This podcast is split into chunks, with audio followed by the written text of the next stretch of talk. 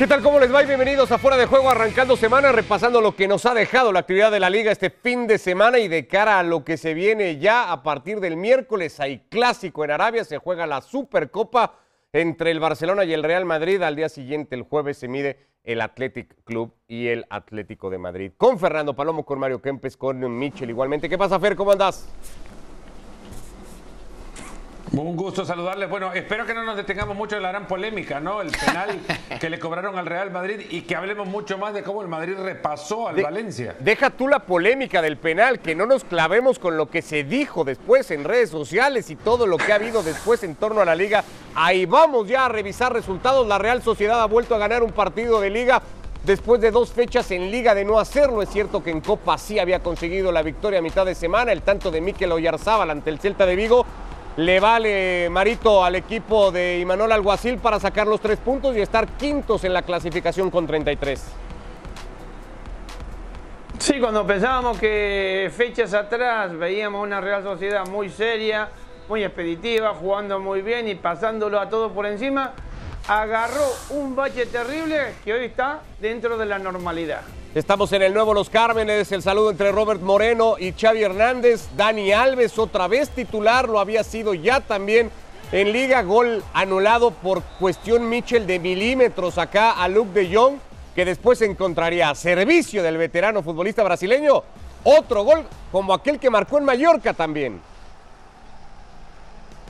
Sí, que de manera increíble Luke de Jong se está convirtiendo de momento en uno de los mejores eh, futbolistas que tiene el Fútbol Club Barcelona con este empate al final frente al equipo de Granada, un equipo del Barcelona que eh, parece su actualidad es sufrir y sufrir contra cualquiera, porque lo hizo con el Linares Deportivo en la Copa del Rey, lo hizo también frente al Granada y seguramente sufrirá también en la Supercopa, ya hablaremos de ello más adelante. Lo empató puertas, no sin antes tener un par de intervenciones Ter Stegen fundamentales. Acá está de lo que hablabas tú, Fer, un penal que creo no debió pitarse, lo creemos creo que todos, sobre Casemiro que le permitía al Madrid hacer. No, no, no, no.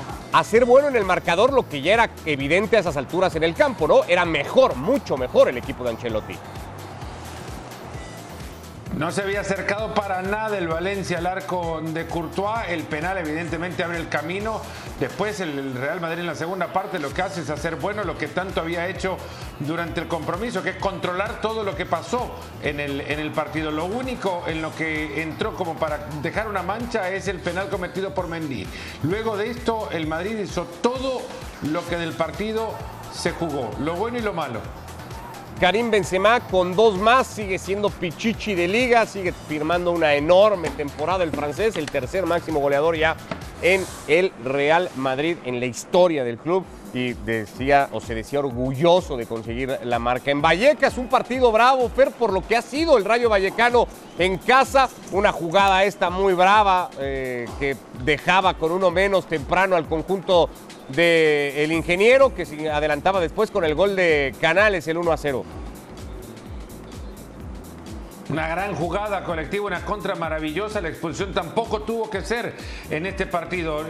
Alex Moreno eh, llegó a donde eh, Easy Palazón había llegado y la infracción era de, de Easy Palazón, no del jugador del Betis, y lo terminaron echando al, equipo del ingeniero Pellerini dejándolo con uno menos. Tuvo mucho que ver la, eh, la aparatosa cabeza ensangrentada de Easy, creo, para que eso se marcara así. El Sevilla no le pierde el paso al Real Madrid, Mario. La victoria sobre el Getafe 1 a 0, apretada, pero victoria al final que le permite estar a cinco puntos y lo más importante con un partido menos. Sí, en el segundo tiempo el Sevilla levantó un poquito el pie del acelerador. Yo creía que iba a ser más contundente, pero el Getafe se supo defender. Llegó muy poquito al arco defendido por Dimitrov. Pero de, que, de cualquier manera, esta liga es cosa de dos. No nos vamos a equivocar porque ni el Atlético de Madrid, ni la Real Sociedad, ni nadie que se le cruce por el medio creo que les puede llegar a hacer sombra a estos dos equipos. al Madrid y al Sevilla. A ese tema entramos ahora. Golazo, una pintura de Correa para marcar el primero. Pero después el partido que tuvo de todo Michel en la cerámica y que entre otras cosas veía al Villarreal remontarlo 2 a 1. Sí, en un muy buen partido, eh, que, se abría con el que quizás sea uno de los mejores goles en toda la temporada, ese de medio campo de Ángel Correa. Eh, después hay eh, goles anulados al, conjunto del submarino amarillo del Villarreal. Viene la reacción del Atlético. Alcanzan a ponerse al frente en el marcador y finalmente termina con un empate a dos merecido en un muy buen partido, pero continúa sufriendo y dejando o quedando a deber para muchos este equipo del Cholo Simeone después de ese empate a dos goles frente al conjunto del Villarreal. Ahí está la clasificación, 49 para el Madrid, 44 para el Sevilla y luego viene el resto, Fer, ¿coincides con Mario? ¿Los demás están aparte, es Liga de Dos, la española? No sé si definirla ya como una liga de dos, pero ciertamente por ahora no se puede hablar de otro equipo peleándole el título al Real Madrid que, que no sea el, Sevilla. Es un equipo, si bien que no, no le sobra mucho, que gana los partidos con, con muy poca diferencia en en el trámite en el fútbol y en el resultado, pero eh, han logrado separarse también ellos, el Sevilla, de aquellos que les persiguen, Betis, Atlético, eh, Real Sociedad, Barcelona, Villarreal, todos me parece están peleando por dos puestos de Champions, que la pelea sí seguramente será entre Sevilla y Real Madrid, no sé si para llamarla ya que se han descolgado del resto, pero hasta ahora solo el Sevilla está dando... Eh, aviso de, pelea. Insisto, le falta mucho a este equipo, le falta un goleador eh, pesado. Ahora con el Nesir en la Copa Africana de Naciones, se quedan con, con el chico Iván, Iván Romero, y se quedan con Rafa Mir. Eh, y uno es muy flojito y el otro es muy irregular. Y, y así no se puede pelear por el título. ¿Por qué ves tan lejos a los demás, Mario, más allá de lo que cuenta la clasificación? Evidentemente, razones para eso eh, en cuanto a los números ahí están, pero ¿no lo ves a ningún otro pudiendo meterse a la pelea? Bueno, fíjate que el Atlético de Madrid es un equipo que a principio de temporada pensábamos todo de que era el equipo que mejor se había reforzado, que mejor había hecho las cosas en la pretemporada y resulta que los resultados no se le están dando ahora, el Cholo no encuentra esa normalidad que tuvo en partidos o en años anteriores en la defensa y claro, le están convirtiendo en muchos goles que eso le, está restando muchos puntos.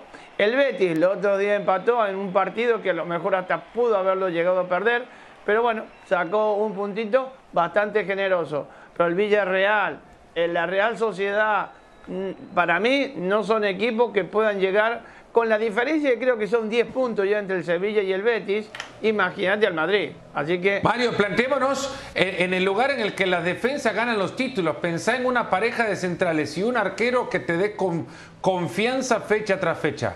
Hoy ninguno. Hoy, del resto, la del Madrid y la del Sevilla. Claro, el Madrid. Y de ahí para abajo para de contar. El primero, el Madrid porque va primero. Y con muchos aciertos, porque tiene a veces muchos agujeros en defensa, pero que adelante definen bien. El Sevilla es un equipo que no importa si gana 1 a 0, son tres puntos lo mismo, no tenés que golear para ganar tres puntos. Y después el resto está ayudando a que el Sevilla y el Madrid se vean mejores por los resultados que están sacando. El Betis está jugando muy bien, pero no saca resultados. Me llama la atención, Michel, que Marito habló de Betis, de Real, del Atlético, del Sevilla, del eh, Villarreal, de no, mencionó al Barcelona. Es cierto que el Barça no está ni siquiera en zona Champions todavía, pero el no Barcelona está más atrás, sí, sí, sí. Sí, no, pero a ver, es que el Barcelona de momento es sexto y eso hablando solamente en cuanto a, los números, ¿no? que pueden ¿eh? ser muy fríos. Ya si hablamos ya si hablamos, sí, sí, pero ya si hablamos de la realidad y de la actualidad, a un punto de Champions, pero lejos, muy lejos del Sevilla y más lejos todavía del Real Madrid. Y si hablamos de la actualidad y de lo que están viviendo los equipos que están al frente, como Madrid y, el Sevilla, que han encontrado una regularidad eh, que cada vez se ve mejor, sobre todo el equipo de Ancelotti, me parece que sí está muy lejos de ello el equipo del Barcelona. Hoy sería cruel, insisto en eso, eh, a los aficionados del Barcelona decirle que está para pelear algo más que los puestos europeos en esta campaña, porque está muy lejos de convencer a sus aficionados y muy lejos de poder eh, ejercer el fútbol que por muchos años practicó el equipo del Barcelona. Hoy la realidad del conjunto que dirige Xavi Hernández es muy diferente, un equipo que eh, viene recuperando algunos futbolistas para el partido de, la Supercopa y que espera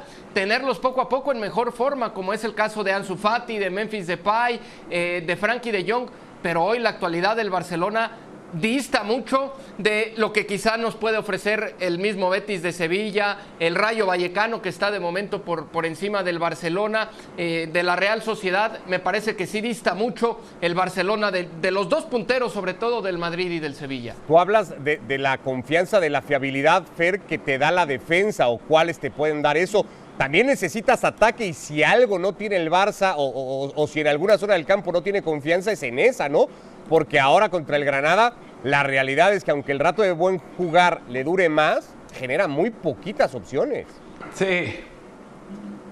Pero hay una cosa que te da, que te da una, zona defensiva eh, sólida y en la cual sabes que podés confiar. Cuando tenés altas probabilidades que tu arco se va a mantener en cero porque tenés un arquero que fecha tras fecha eh, está ahí, que está en buen nivel. Eh, cuando tenés una pareja de centrales o, una línea defensiva que reconocen con qué modelo encarar cada partido y en consecuencia confías que van a detener y se convertirán en una muralla ante quien enfrenten, es mucho más fácil pensar que ahí arriba te podés encargar de resolver los partidos con jugadores como incluso Luke de Jong, así igual la novatez de, de Gaby, la eh, juventud de Gaby, de Nico, de, ahora la recuperación de Ansu Fati, en Dembélé incluso poder llegar a confiar que te puede resolver algo y que los partidos los vas a terminar sacando porque podés ganarlos con el poder o la jerarquía que tienen tus atacantes o tu poder ofensivo sabiendo que atrás no te van a hacer gol, pero al Barcelona le tiene que le, le, toca o remontar, le toca sufrir porque en defensa tampoco te da garantías.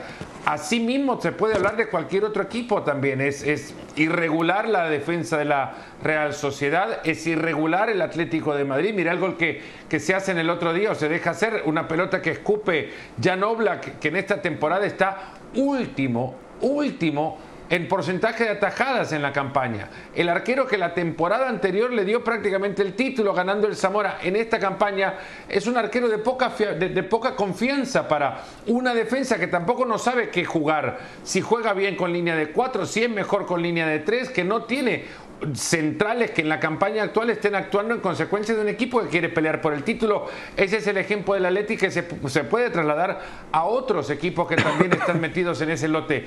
Eh, la realidad es que en Bono y Diego Carlos y Militao y, y, y Álava hablamos de parejas de centrales para competirle a cualquiera en las cinco grandes ligas en Europa. De ahí para abajo es difícil encontrar algo que se parezca.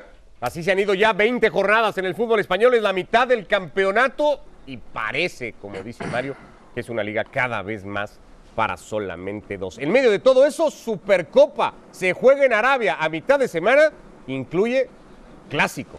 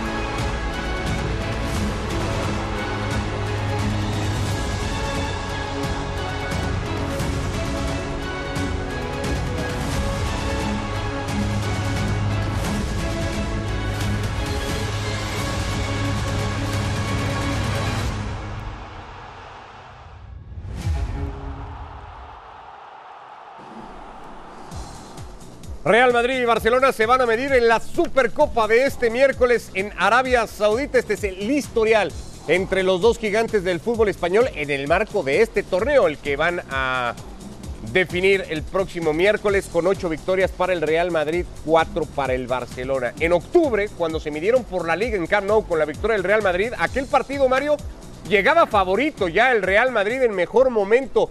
Ha cambiado mucho y más a favor del Madrid la situación de aquel mes de octubre a este de enero?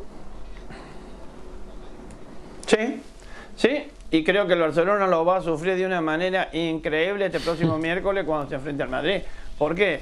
Porque el Barcelona es un equipo que todavía Xavi no ha encontrado el verdadero equipo. que puede, tener, que puede mantener la pelota, perfecto, pero no tiene definición y no tiene defensa tampoco. Ese es el gran problema del Barcelona. Que o, lo fijamos de tres cuartos para adelante o lo, lo, miramos de tres cuartos para atrás. Y realmente este Barcelona no da seguridad a nadie. Y la, y la, y la, y la poca, eh, digamos, oportunidades que pueda tener Xavi este miércoles es que el Barcelona, pues llegue, el Madrid llegue de la peor manera, porque el Madrid, hoy por hoy, yo creo que el Madrid está a tres goles de diferencia del Barcelona. No quiero decir más, pero yo hoy por hoy el, Madrid está a tres goles con baile de diferencia al Barcelona. No, fue eso lo que vimos, Michel, en, la liga. De hecho, el Madrid eh, haciendo bastante poco. Aquel día terminó ganando el partido. ¿Le puede alcanzar con algo parecido al equipo de, de Ancelotti no emplearse a fondo para eliminar el miércoles al Fútbol Club Barcelona? No, yo creo que se tiene que emplear a fondo y lo va a hacer el equipo del Real Madrid, el conjunto dirigido por, por Carlo Ancelotti para mostrar la diferencia que hay, porque si establecíamos que la liga está siendo ya prácticamente solamente de dos en España con el Real Madrid y el Sevilla, pues esta Supercopa, más allá de que nos guste o no el formato, parece que el Real Madrid llega como amplio favorito para levantar ese título, porque llega mucho mejor que el equipo del Barcelona, hay mucha certeza en el conjunto del Real Madrid, parece que Ancelotti ha encontrado la regularidad en el cuadro, tanto en defensa como en el medio campo, y qué decir del ataque, donde Benzema y Vinicius están hechos unos auténticos monstruos, acompañados con Asensio, y del otro lado hay muchísimas dudas, no sabemos sabemos ni siquiera con certeza qué es lo que vaya a plantear el conjunto del Barcelona, si vaya a jugar de nueva cuenta con cuatro o con esa línea de tres que mostró frente a Linares para proteger quizá un poco a los centrales eh, o a Dani Alves pensando en que va a ser el, marcador. Eh, de, de, Vinicius, el futbolista del Real Madrid, que en ese mano a mano, me parece, llevará calle y por mucho el futbolista merengue. ¿no? No, yo la verdad es que veo muy favorito al Real Madrid en esta Supercopa. ¿Estás con Mario y con Michel Fer? ¿Ves muy abierto el partido, muy encaminado el partido, mejor dicho, hacia el Madrid? Yo creo que el Madrid es mejor equipo. Hay múltiples pruebas. Hay 20 jornadas de esta liga que nos muestran que el Madrid ha tenido mucha mayor regularidad y que en cada partido, si bien puede, pueden encontrarse puntos eh, débiles o flacos de rendimiento, el Real Madrid ha tenido una regularidad que el Barcelona ya quisiera encontrar, quisiera ir a buscar a eBay, ir a comprarse la regularidad que tiene el Real Madrid, que jugador por jugador también hay eh, niveles futbolísticos en las individualidades que le superan, primero porque uno ya se conoce qué es lo que va a jugar, el otro, como decía Mitchell, todavía está en busca de quiénes son los mejores ejecutantes del plan de juego. A donde sí eh, no, no coincido es que el Madrid tenga que emplearse a fondo o llevar el control del partido, buscar el protagonismo, tratar de tener la pelota, porque sabe perfectamente que las urgencias pasan por el Barcelona, que la idea de juego va a llevar a que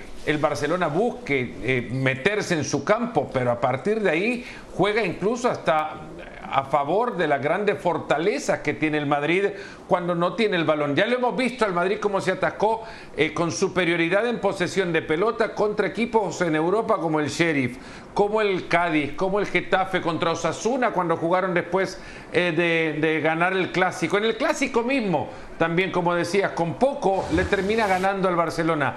Ahora eh, el Barcelona con esta urgencia llevará la pelota arriba y juega a la gran fortaleza que tiene el, Real Madrid en velocidad entre Asensio, Benzema, Vinicius y si no son ellos tampoco tiene que estar cerca de ellos Cross para levantar la pelota como pocos mediocampistas en España lo pueden hacer y encontrarlos a distancia. El Madrid me parece plegado, tranquilo, guardando espacios, puede hacerse un festival con el Barça.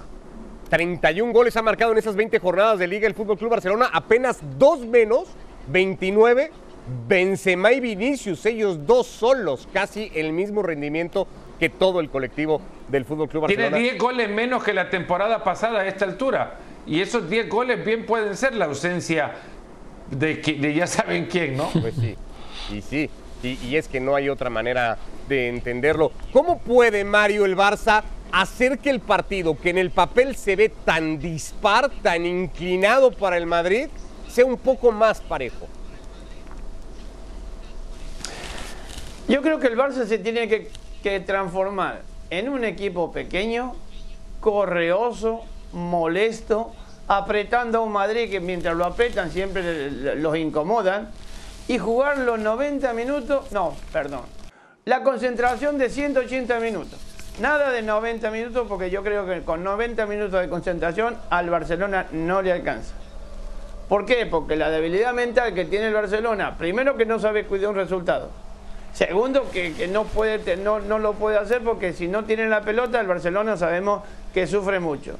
Y ahí está el, el hándicap que, ¿cuál ¿Qué equipos le complican más al, Madrid? Aquellos que apretan, aquellos que lo molestan, aquellos que cortan el circuito, aquellos que le cometen falta a cada momento. Eso tiene que hacer el Barcelona. Para mi gusto, el día de mañana, y olvida, el día de mañana, el miércoles, y olvídate del, juego bonito, de que Xavi está en el banco, de que Xavi era un fenómeno, de que tenés chicos jóvenes. No, a correr, a ponerse el mameluco y hacer del Barcelona un equipo pequeño, pero equipo al fin. ¿Puede el Barça, Michel, jugar un partido así? Escenario difícil de imaginar también con Xavi tan, dogmático como es con la idea de juego del Barça. Por eso, pero, se tendría que transformar por lo menos en un partido. Ninguno, ninguno, Mario, ningún técnico de en los últimos 10 años tomó actitud de equipo chico. Eh, no, no, no, no. Con el Barcelona, salvo Kuman, salvo Kuman con el Bayern. Estoy de acuerdo con Mario, Ricardo, porque lo que sí debe reconocer el Barcelona es que el momento actual por el que atraviesan y por el que pasan no está para ofrecer el fútbol brillante que ofrecían hace algunas temporadas hoy la realidad del Barcelona es muy distinta y es muy diferente y me parece que fue el primer acierto de Xavi a su llegada a este equipo, reconocer las fortalezas y debilidades y, sobre todo esas debilidades que han hecho que el equipo del Barcelona vaya cayendo y poco a poco, después de ser conscientes de cuáles son sus fortalezas y cuáles son sus debilidades, entonces ir buscando esas mejoras que lo puedan llevar a conseguir algunos resultados, pero el Barcelona tiene, perdón, prácticamente con esa concentración que decía Mario y, a no perder y por ahí quizá en un contragolpe a buscar hacerle daño al Real Madrid, pero de ahí en más, si juega bien, dándole, la razón a Mario entonces. O sea, el, el, Barça tiene que hacer lo que hizo el Madrid de Mourinho contra el Barça de Guardiola, Mario, o sea, reconocerse inferior al rival y a partir de ahí plantear el partido. No, no, no. No nos vayamos tan lejos. El Barcelona tiene que ser de Getafe de hace dos semanas atrás. Incordioso molesto, quitarle la pelota. Si no, si no tiene el, 70 o el 60% de la pelota en su poder, no importa, pero si la tiene, aprovecharla. Pero a la hora de defender, ahí es cuando tiene grandes problemas. me puedo, me puedo, imaginar, me es más fácil imaginarme vos bailando reggaetón que, al Barcelona, eh, eh, es que, al Barcelona jugando a eso. Yo bailo reggaetón, no de la misma manera que los jóvenes. es que acá caemos en esto que puede ser criticable o debatible, como queramos verlo, pero probablemente la mayoría de aficionados culé preferiría el miércoles perder siendo el Barça que ganar siendo otra cosa. No, no, no, no. Es que eso estaba buscando. Hubo un partido recientemente que el Barcelona, eh, Xavi termina dando en sus declaraciones eh, la sensación de, y ese partido me parece lo empatan, de, conformismo por el resultado porque el Barcelona fue a buscar ese partido como lo tendría que haber ido a buscar el Barcelona. Y me parece que fue un partido contra Osasuna, no sé, alguien me va a corregir por ahí. Pero el Barcelona va a hacer eso. Xavi no va a poder y será incapaz de ceder a su estilo por ir a, atacarle o en función de lo que le pueda dejar el rival. De, atacar las debilidades del rival, va a ir a buscar las fortalezas del Barcelona, cualesquiera sean estas que encuentre Xavi ahora mismo en el Barcelona, que existen salvo cuando se encuentran jugadores como eh, Ansu Fati, Gaby, Nico, Busquets en el, en el, partido cuando Dembélé se encuentra con la luz prendida y cuando arriba pueden encontrar a un delantero eh, capaz de clavar las, las, posibilidades que le generen, que le van a generar.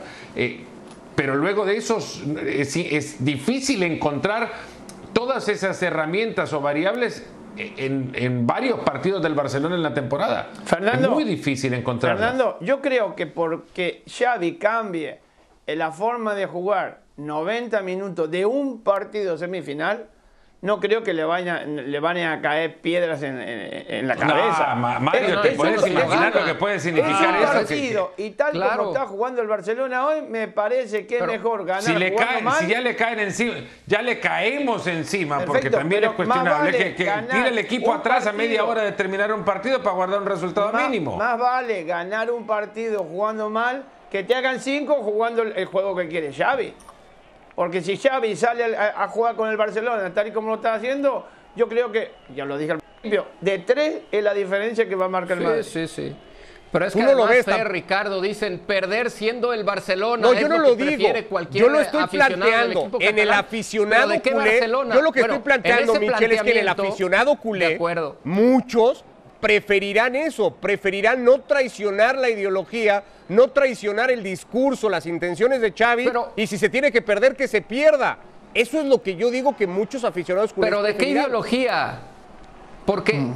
si vamos a recalar en el Barcelona, donde jugaba Xavi, donde jugaba Iniesta, donde aparecía Messi, era- eh, con esa era gran plantilla, eh, eso, eso es algo que este Barcelona no va a encontrar y que quizá no lo encuentre en muchos años. Eh, El, el Barcelona de hoy no es el Barcelona de ayer y el Barcelona del mañana que se presente en esta Supercopa tiene que ser un Barcelona inteligente y que juegue a no perder y a no ser goleado por el Real Madrid y quizá encontrar alguna que pueda mostrar la diferencia en el partido. Es un plante- ese planteamiento inteligente es el que le convendría, porque ya hemos hablado al equipo, cuando le das al Madrid la pelota, un- una posesión por arriba del 70%, el Madrid se atasca. Vinicius, se, no, no digo que se canse físicamente, se agota de, de- de la carencia de espacios. Él vive o se oxigena de encontrar que a la espalda del lateral que le toca enfrentar en ese momento y si hay es metros Dani para Alves lo va a destrozar. Y yo no estoy tan de acuerdo tampoco en que No, Dani Alves ande pasando por mal momento. Alves Dani Alves no creo.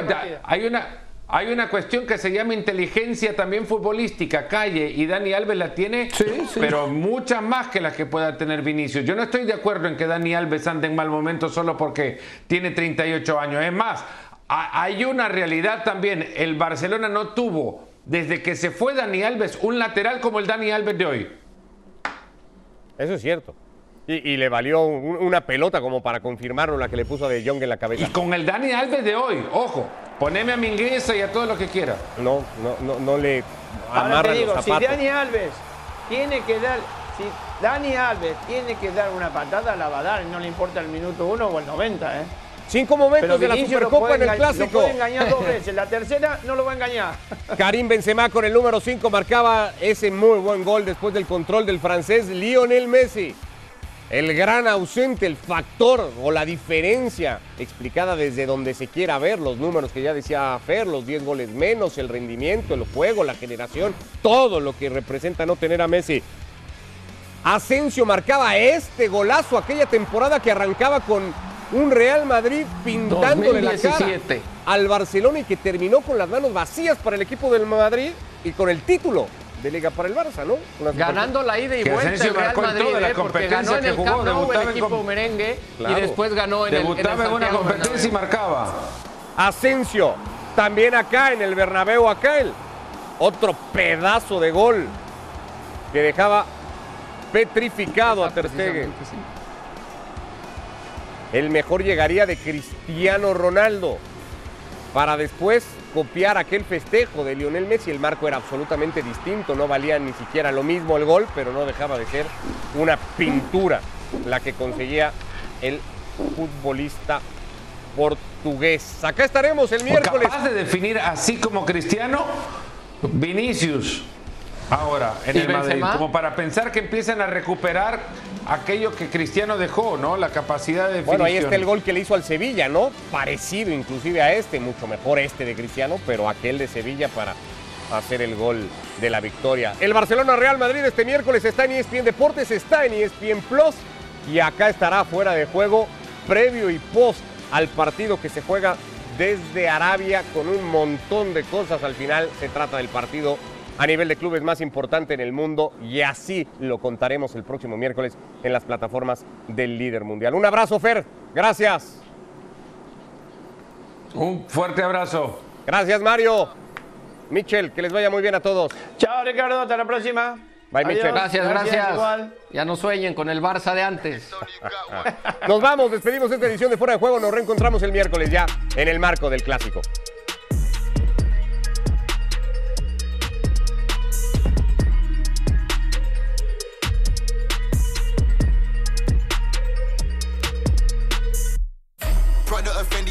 With I go Virgil for Louis, I'm Gucci down. Remember way back when I'm broke, she won't laugh at my jokes and I used to wear hand-me-downs. Back and I'm better. I'm feeling good, man, I feel so much better.